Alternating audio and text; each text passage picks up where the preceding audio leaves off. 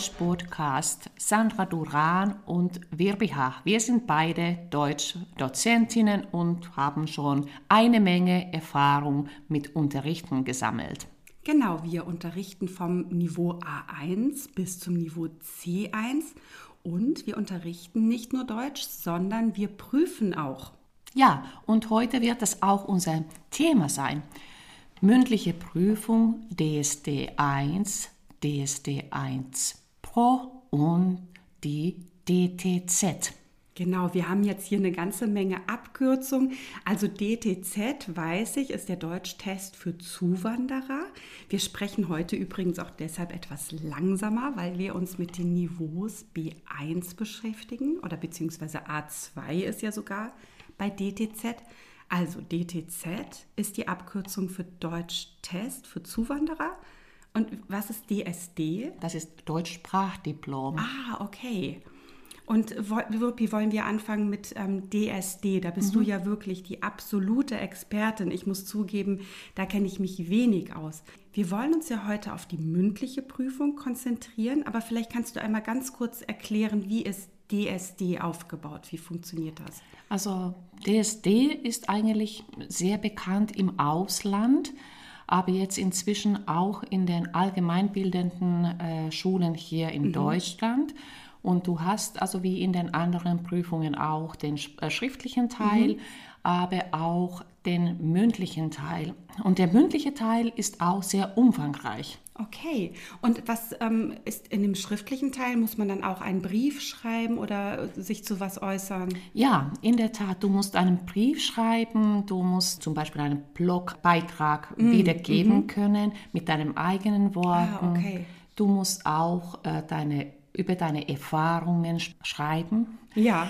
Oder dann auch diese, deine Meinung begründen. Ah, okay, das klingt aber schon sehr äh, niveauvoll, würde ich sagen. Ja, nicht, ist nicht ganz auch. einfach. Ja, da benötigst du auch bestimmte Redemittel mhm. ähm, und da, dafür brauchst du natürlich eine lange Vorbereitungszeit. Ja, und du hast ja gesagt, an den allgemeinbildenden Schulen, das heißt Schüler, die jetzt in Deutschland zur Schule gehen und aber nicht Deutsch als Muttersprache beherrschen, müssten zum Beispiel so einen Test machen, um dann eine Ausbildung zu machen? Oder warum muss man das machen? Ja, zum Beispiel das. Also mhm. gerade diese DSD 1 Pro eignet sich ja wunderbar für die berufsbildenden Schulen. Mhm. Ist eigentlich dafür auch gedacht. Ja. Und da kann man schon sehen, auf welchem Niveau die Schüler sich befinden.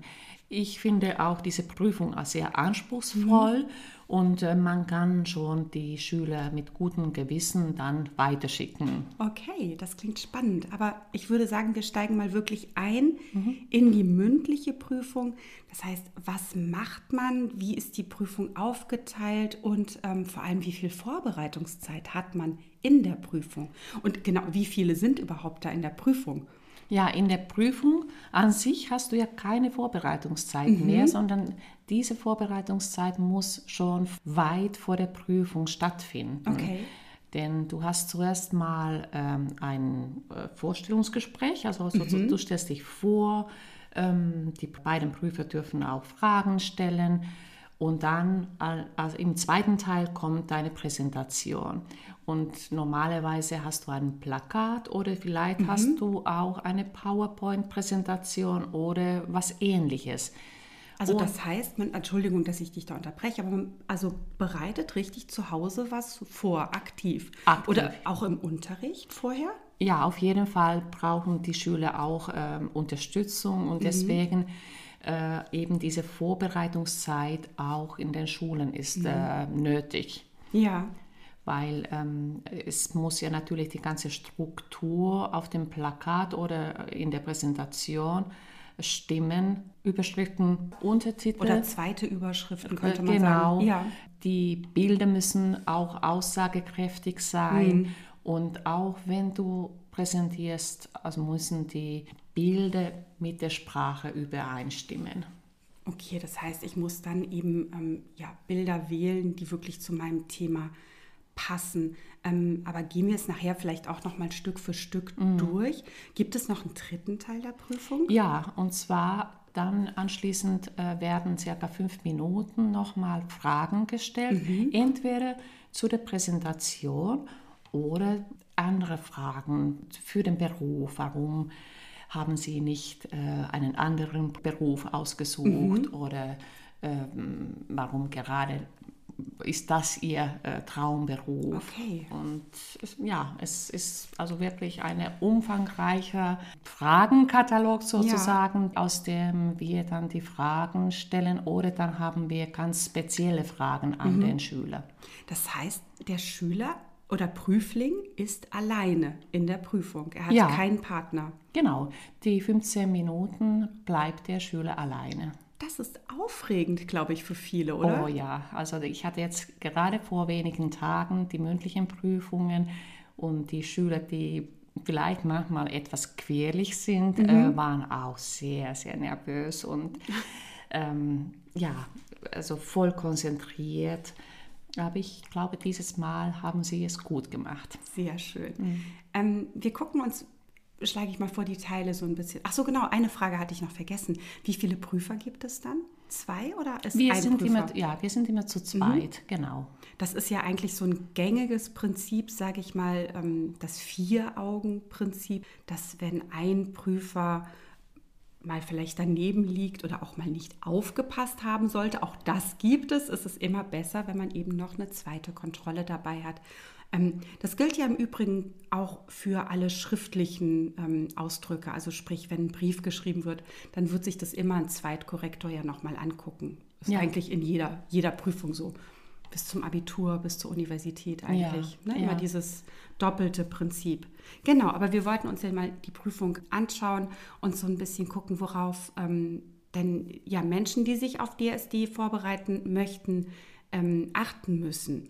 Also am Anfang stellt man sich vor. Mhm.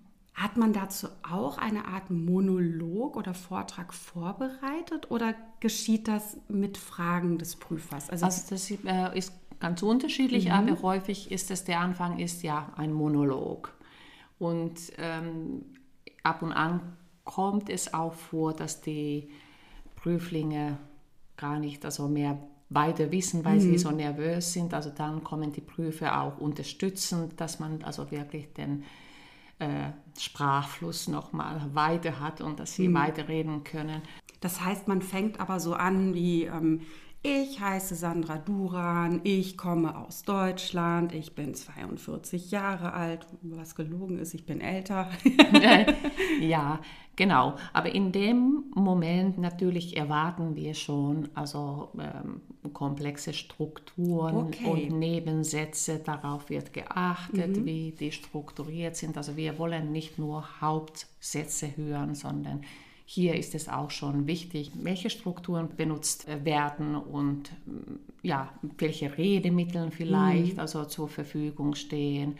Das heißt, ich war hier zu einfach. Ich, ich das, hatte jetzt ein A1. Das A1-Niveau, ne? Hatte ich jetzt eigentlich. A1, A1. das wäre A1 gewesen. Das heißt, dann nehmen wir uns mal ein Beispiel. Ich heiße Sandra Duran und ich komme aus Deutschland und ich bin hier, weil ich eine Ausbildung machen möchte, zum ja. Beispiel, dann sind wir schon mal, gehen wir schon mal Richtung A2 ja, das mit dem Weilsatz. Ne? Ja, und B1 auch. Und dann müsstest du natürlich jetzt den guten Anfang mhm. weiterführen. Also genau. du hast jetzt den, also einmal hat wahrscheinlich schon der, also der Prüfende das notiert, aha, der Nebensatz war schon vorhanden, mhm. aber man erwartet natürlich deutlich mehr. Das heißt, wenn wir über komplexere Strukturen sprechen, bräuchten wir zum Beispiel auch mal ein Konjunktiv, wir bräuchten Wenn-Dann-Sätze.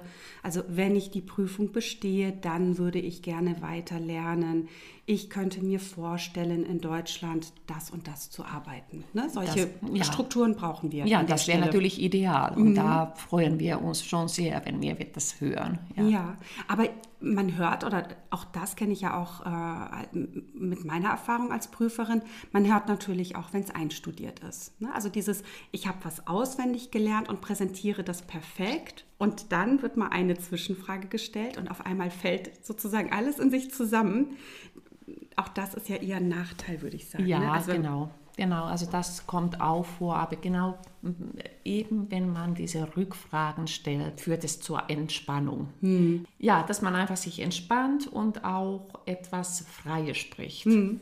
Gibt es denn so typische Fragen, die die Prüfenden stellen? Nee, eigentlich also jetzt gerade in der Vorstellungsrunde hm. nicht. Also das hängt wirklich von der Person ab. Das heißt, wenn ich sage, ich spiele in meiner Freizeit Fußball, dann fragst du mich was zum Fußball.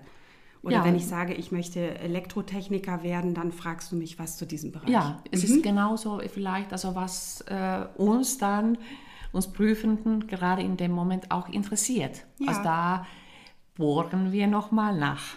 Also da muss ich ja auch äh, sagen, und das werden wir bestimmt auch gleich, äh, wenn wir zu DTZ kommen, nochmal besprechen, man lernt ja tolle Menschen kennen, auch als Prüfer. Ja, das finde ich auch. Also ja. manche Prüfungsgespräche sind richtig interessant. Mhm. Das ist, äh, denkt man gar nicht, ne? mhm. ne? dass es in so einer Situation zu einem tollen Gespräch mhm. kommen kann. Und also vor allem die Präsentationen. Ja. Da lernt man unwahrscheinlich viel, selbst auch noch dazu.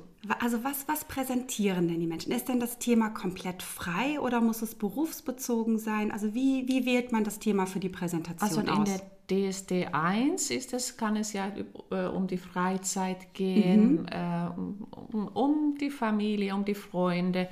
In der DSD 1 Pro, äh, diese Prüfung ist ja gedacht für die berufsbildenden mhm. Schulen, da wirst du etwas ähm, aus, die mit der Schule zu tun haben, mit dem Beruf zu tun mhm. haben. Zum Beispiel, letztens hatten wir das Thema das Schulsystem in äh, Syrien und in Deutschland im oh, Vergleich. Spannend. Oder dann hatten wir auch äh, den Beruf Tischler. Da hat diese Person noch ein, also zwei Stück Holz mitgebracht und Klasse. ein Serviertablett dabei gehabt. Und das hat er ganz genau uns erklärt, wie entsteht ein Serviertablett. Und, Spannend. Und mit einem Plakat mit Bildern und das hat er uns ganz genau erklärt. Das war natürlich sehr spannend. Das klingt wirklich interessant. Toll ist es natürlich, wenn man auch wirklich Materialien zum Anfassen hat.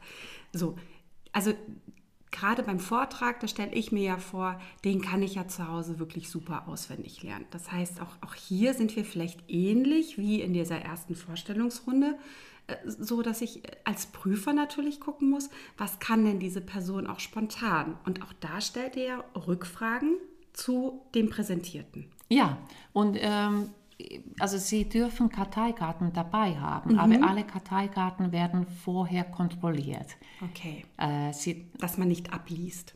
Dass man nicht abliest, dass du keine kompletten Sätze mhm. äh, draufstehen hast, sondern also stichwortartig und die also werden von, von uns beiden Prüfern auch angesehen. Ja.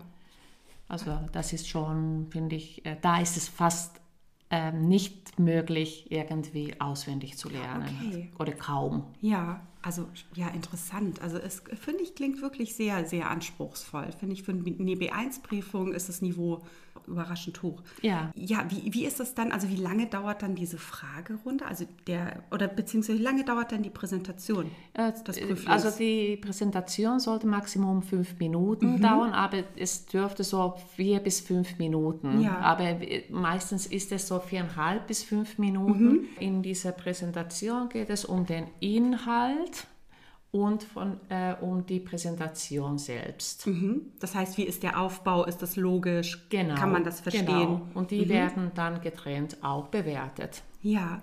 Ähm, und der letzte Teil, der dritte Teil, welche, also da kommt es ja noch zu einem Gespräch zwischen dem Prüfenden und dem Prüfling. Mhm. Ähm, welche oder ja, über was spricht man dann? Häufig geht es dann ähm, wirklich äh, um die Rückfragen zu der Präsentation mhm. oder dann gibt es ganz andere Fragen. Also erzählen Sie, was Sie in der Schule in den Pausen machen mhm. oder wie sieht äh, ihre Ausbildung aus oder ähm, ja, also solche Fragen eben, aber auch häufig aus ähm, schulische Themen. Mhm. Also fast so ein bisschen wie so ein Smalltalk, könnte Auf man jeden schon fast Fall. sagen. Ja, genau. Oder ein Bewerbungsgespräch. Wo vielleicht dann ja, als Smalltalk eher, eher Smalltalk. aber schon auf dem Bildungsniveau, würde mhm. ich sagen. Genau, also so, dass man sich eben ja vielleicht mal mit einem Chef unterhalten kann, mit einem Vorgesetzten, ja. einem Kollegen. Mhm. Kommen wir mal zu den Bewertungen. Also wie viele Punkte kann ich denn bekommen, wenn ich alles richtig super gut gemacht also habe? Also wenn du alles richtig machst, da kannst du 24 Punkte erreichen. Mhm. Und ähm, wir achten auf den Wortschatz, auf die Strukturen. In diesem ersten Teil, im zweiten Teil achten wir auf den Inhalt und auf die Präsentation selbst, was ich auch schon mhm. erwähnt hatte. Und dann insgesamt wird dann das Ganze nochmal, also, ähm, also wir achten auf die Grammatik und auf die Aussprache. Das heißt, ähm, in, inwieweit spielen denn Fehler eine Rolle? Jetzt ist ja B1 nicht perfektes Deutsch. Das heißt, ähm, was, was für Fehler darf man denn machen? Man oder? darf natürlich Fehler machen, aber die werden natürlich getrennt mhm. bewertet, was ich auch gut, gut finde. Du hast, also wenn du gute Strukturen hast, aber trotzdem grammatische Fehler hast oder machst, ähm, die werden getrennt bewertet. Mhm. Und dann also hast du vielleicht zwei Punkte bei den Strukturen, weil ja. du die aussprechen konntest oder bilden konntest, mhm. aber da befinden sich doch irgendwelche Grammatikfehler. Das wird dann im Grammatikteil äh, dann abgezogen. Mhm. Also dann bekommst du vielleicht für die Grammatik nur einen Punkt. Ja. Das heißt Artikelfehler, mhm. du machst Fehler mit den Präpositionen. Oder die Verbkonjugation, ja. Ne? dass ich nicht sage, ich gehe, sondern ich gehe ja, zum ja, Beispiel. Genau. Ist ja auch auf dem Niveau noch wirklich ein sehr beliebter genau. Oder Fehler. mit dem Satzbau dann eben, dass du merkst, okay, also das ja, genau, was du mit den Verben gerade ja. gesagt hast. Also da sind wir ja eigentlich auch schon, wenn ich mir die Bewertungskriterien anschaue, im Prinzip auch schon beim DTZ, also dem Deutschtest äh, für Zuwanderer. Da könnten mm. wir jetzt eigentlich mal ein bisschen genauer drauf eingehen. Auch da sind die Bewertungsrichtlinien ähnlich, würde ich sagen. Ja. Und auch natürlich darf man da noch Fehler machen. Und auch da würde ich sagen, oder das ist auch der Tipp, den ich immer ähm, meinen Teilnehmenden oder meinen Schülerinnen und Schülern gebe, sei mutig. Also mhm. seid mutig und verwendet die komplexen Strukturen, die ihr gelernt habt. Ähm, ich hatte eine Frau in einem Kurs und das war wirklich richtig bitter. Die war super. Die hat also wirklich die Grammatik sehr gut beherrscht und ähm, hat auch tolle Sätze bilden können. Und sie hat den großen Fehler gemacht, in der Prüfung auf Nummer sicher zu gehen. Und sie hat nur einfache Sätze gesprochen. Sie hat Schade. alles perfekt richtig gemacht, mhm. aber sie hat nur Hauptsätze gesprochen. Also so wie ich das am Anfang gemacht ja. habe. Ich heiße Sandra, ich komme aus Deutschland, ich bin verheiratet, ich habe zwei Kinder. Mhm. Das ist kein B1-Niveau, auch wenn du alles richtig machst. Ich finde gerade beim DTZ, also beim Deutschtest für Zuwanderer, muss man sich auch ein bisschen überlegen, warum man diesen Test überhaupt macht. Ja. Die mhm. meisten Menschen machen diesen Test, um einen deutschen Pass zu bekommen, mhm. um in Deutschland bleiben zu dürfen. Mhm. Das heißt, ich muss mit dieser Prüfung beweisen, dass ich alleine in Deutschland klarkommen kann sprachlich. Sprachlich gesehen. So, alles ja. andere mhm. interessiert uns mhm. ja nicht. Und ähm, dazu muss ich eben auch äh, diskutieren können. Ich muss sagen können, was mir wichtig ist. Natürlich muss ich mich auch vorstellen können.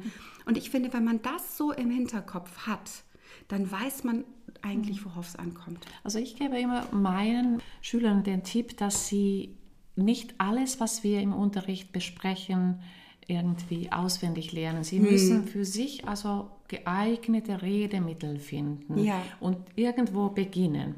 Also ja. das aufzubauen, weil das natürlich also sehr viel ist, was wir im Unterricht also, äh, also zur Verfügung stellen. Und dann muss man das für sich äh, auch einsortieren. Aha, damit kann ich anfangen, das äh, kann ich gut aussprechen, das kann ich gut im Kopf behalten und dann denke ich, dann läuft es, also dann ist es gut. Ja, was ich auch ganz wichtig finde, auch das hatten wir ähm, schon mal, als wir über die Prüfungen B2 und C1 hier im Podcast gesprochen haben.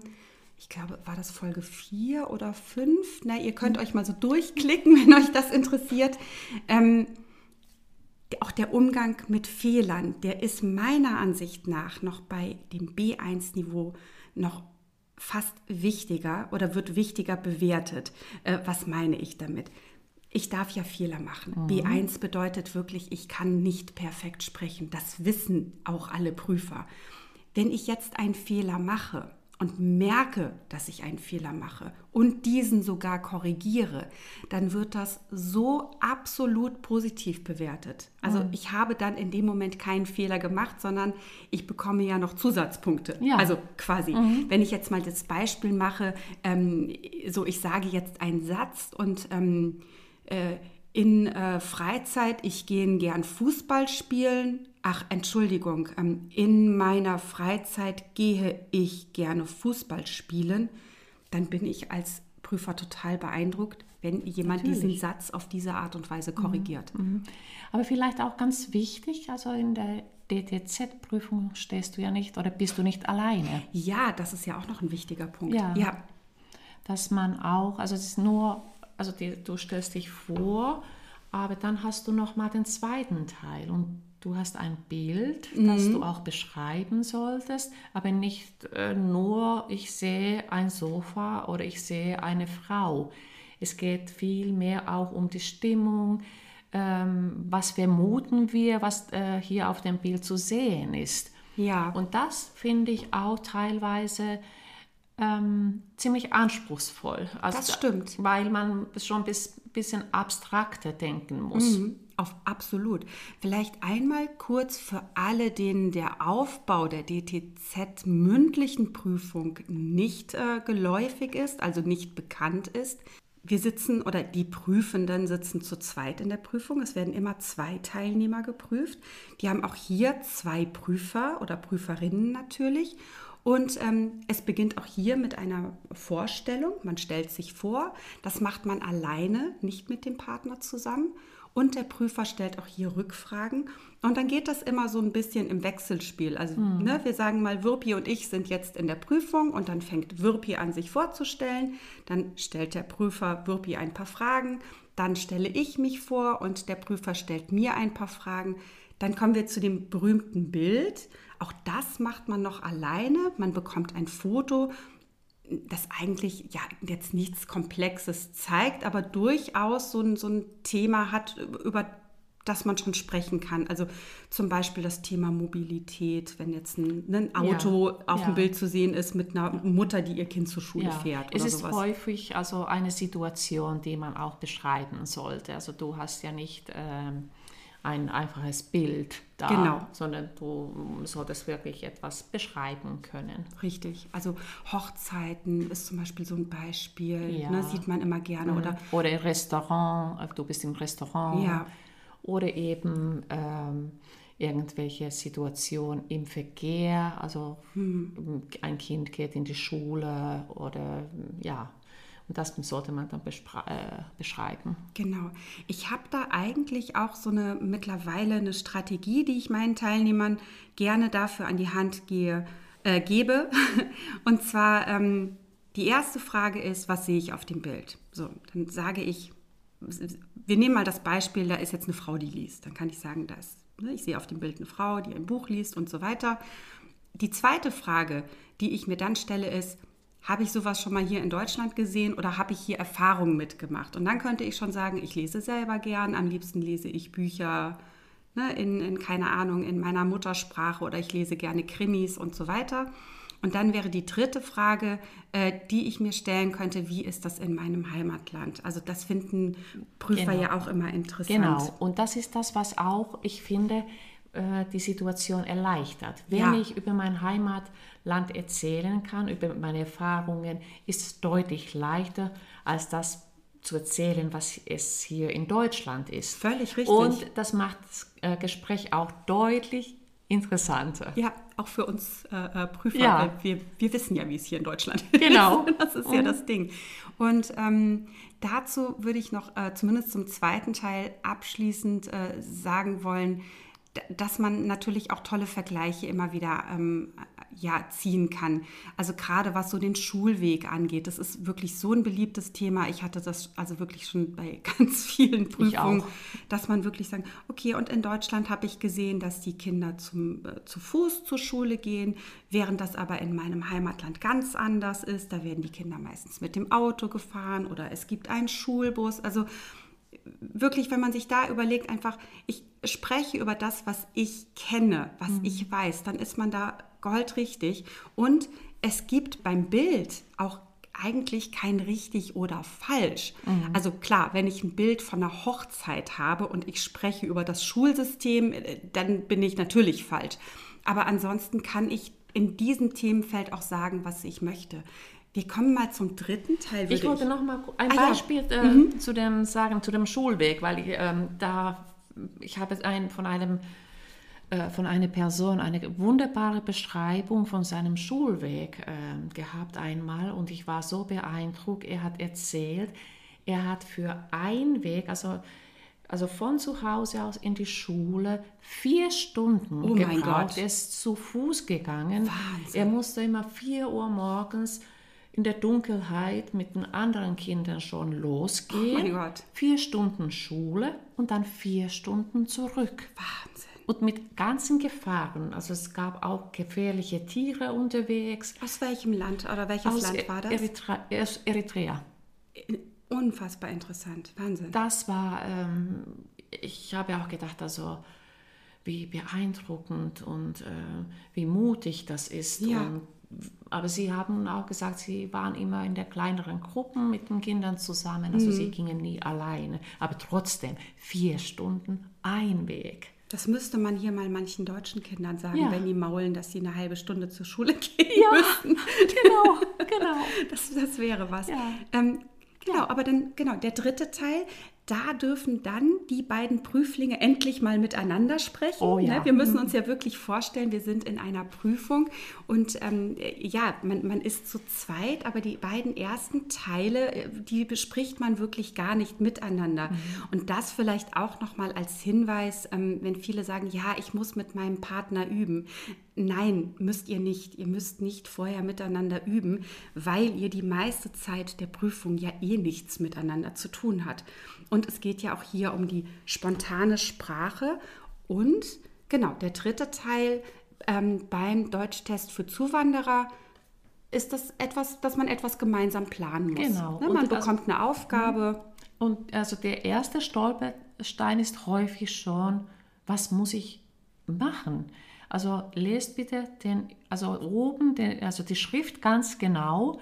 Also wie ist die Situation? Was musst du machen? Wir hatten das schon, also des Öfteren, dass wir Prüfer nochmal die Situation beschrieben genau. haben, äh, um dann ein bisschen die, die äh, Prüflinge weiterzuhelfen. Und dann haben wir auch eine Situation gehabt, also eine Situation gehabt, auch bisschen, auch öfter, dass ähm, nur eine Person spricht mhm, und die ja. andere gar nicht in die Gänge kommt. Und, also ähm, das wird natürlich, also da muss man sich nicht irritieren lassen, wenn man sozusagen plötzlich einen Monolog führt und die andere Person ist völlig blockiert. Bitte nur weitersprechen oder wir äh, Prüfer helfen auch weiter.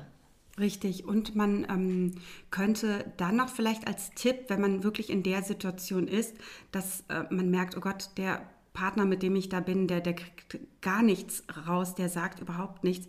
Ähm, man könnte immer noch mal versuchen, den wieder mit ins Boot zu holen, also ihn mit ins Gespräch zu ziehen und zu sagen, oder was meinst du? Oder genau. was denkst du? Also hier sind auch äh, meiner Ansicht nach Redemittel ganz, ganz wichtig. Ja, ja, genau. Das ist wirklich gut, dass du das auch noch erwähnst. Ja, also genau, was wird da bewertet?